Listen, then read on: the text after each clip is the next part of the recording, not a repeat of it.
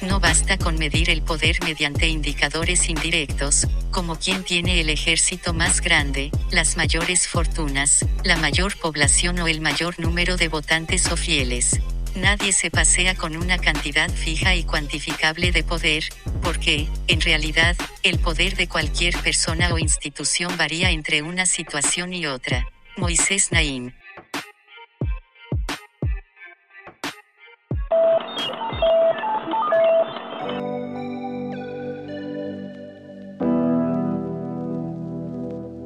Hola, ¿cómo están? Yo soy Sandra Íñiguez. Bienvenidos al podcast de comunicación UPGDL. Este podcast tiene como objetivo analizar los retos de la comunicación en este 2021. Hoy tenemos con nosotros al maestro Federico Torres López, especialista en antropología y ética, licenciado en ciencias y técnicas de la comunicación y maestro en desarrollo organizacional y humano. Es además consultor en temas de marketing de gobierno, electoral y organizaciones empresariales. Actualmente imparte las materias de comunicación política y Cabildeo en la Universidad Panamericana Campus Guadalajara. Ha sido director de oficinas de comunicación social en los tres niveles de gobierno, de la Coparmex y de diversas organizaciones deportivas latinoamericanas. El tema de hoy es la construcción del capital político. Bienvenido, Federico. Muchas gracias, gusto saludarlos. A tus órdenes. Gracias. Igualmente, la idea de hoy es hablar sobre las estrategias que necesitan los líderes para revalorizar a la ciencia política. ¿Cuál crees que sea la mejor carta de presentación que puede tener un político actualmente? Sin duda, la transparencia, la honestidad y sobre todo resultados, dar resultados. Yo creo que ningún líder se puede esconder detrás de un discurso para tratar de evadir dar resultados. Entonces, al ser transparente, al rendir cuentas y al dar resultados, que finalmente para eso se les vota, para que trabajen para dar resultados. El ciudadano lector siempre va a estar muy agradecido y satisfecho y se va a felicitar todos los días por la decisión que tomó en la elección para la que fue seleccionado ese candidato. ¿Cómo se puede construir una reputación política efectiva? Porque ahora, en este 2021, en estos últimos años, ha incidido mucho la globalización, la comunicación en todas las redes sociales. ¿Cómo puede un político construirse una reputación política efectiva? Creo que la globalización va a terminar con, esa, con su narrativa y va a dar paso de nuevo, fruto de la pandemia, a los, digamos, políticas nacionales, nacionalistas. No quiere decir esto que va a haber una cerrazón de fronteras, que va a haber una especie de cuidado de los territorios, pero esto por cuestiones naturales tendrá que ser temporal. Es decir, va a haber economías, políticas públicas territoriales y la hiperglobalización quedará en pausa. Ahora, ¿qué se requiere para que un político tenga reputación? En Corea, en Asia, en Alemania, primero el ciudadano elector se fija si ese candidato es efectivo.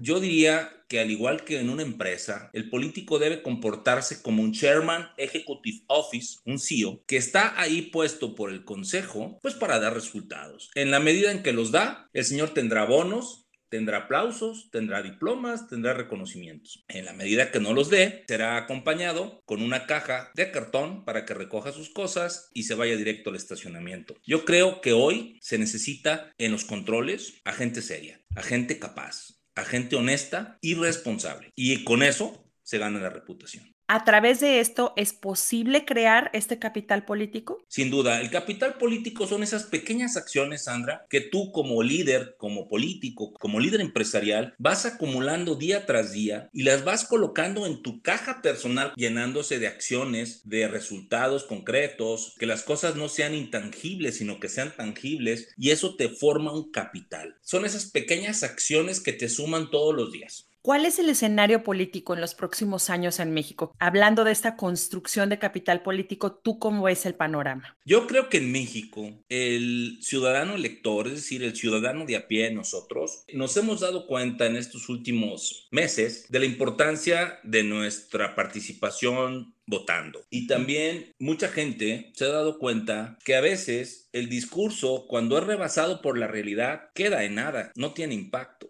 ¿Qué va a pasar en México? Que el próximo 6 de junio, por ejemplo, que va a ser las próximas elecciones, una de las elecciones, Sandra, más grande que ha tenido México en sus últimos años, donde hay 15 gubernaturas en juego y casi 21 mil puestos en todo el país, diputados, diputados federales, locales, regidores, presidentes municipales, etcétera, pues que va a ser una batalla muy importante por la legitimidad de un gobierno, por la renovación de un gobierno o por también crearle contrapesos a los gobiernos para que no piensen que están solos y que su palabra es la única que tiene peso para dirigir a un país. Precisamente la democracia, en su justa dimensión y definición, viene de demos pueblo, kratos poder, es decir, que el pueblo se ha dado cuenta de que tiene el poder, pero necesita la gente participar mucho más. Ese domingo, ese fin de semana, tiene que dejar sus casas y tiene que ir consciente de que su voto cuenta para el bienestar de todos los mexicanos. Es muy importante salir a votar y yo creo que también es muy importante que los jóvenes se concienticen del peso que tienen, porque también hemos visto que los jóvenes de repente han perdido un poco el interés. ¿Qué le dirías a los jóvenes en cuanto a su participación? Porque a final de cuentas es su futuro, es su país. Ellos deben de construir una nueva política una política en la que ellos crean, una política con su lenguaje, con sus miedos y con sus reflexiones. Ellos no participan en la creación de esa política, la van a seguir viendo a la actual como oscura, como una política que obstaculiza, corrupta, política que no le abona a su vida. En la medida en que el joven, nuestros jóvenes, se den cuenta de que ellos con su actuación hacen política, estaremos en condiciones de que nos den un nuevo modelo de política. Hay una frase que me gusta mucho de Carlos Abascal Carranza, político mexicano que fue secretario de gobernación, que decía, servir es un privilegio de reyes y la política es eso, servicio jóvenes pues, invitados a participar, digan lo que piensan y salgan a manifestarse con buenas ideas.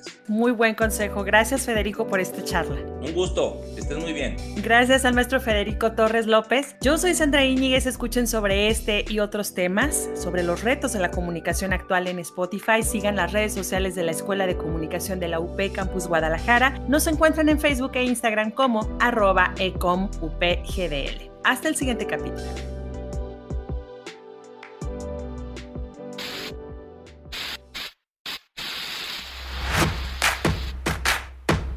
Comunicación. ECOM. Universidad Panamericana, Campus Guadalajara.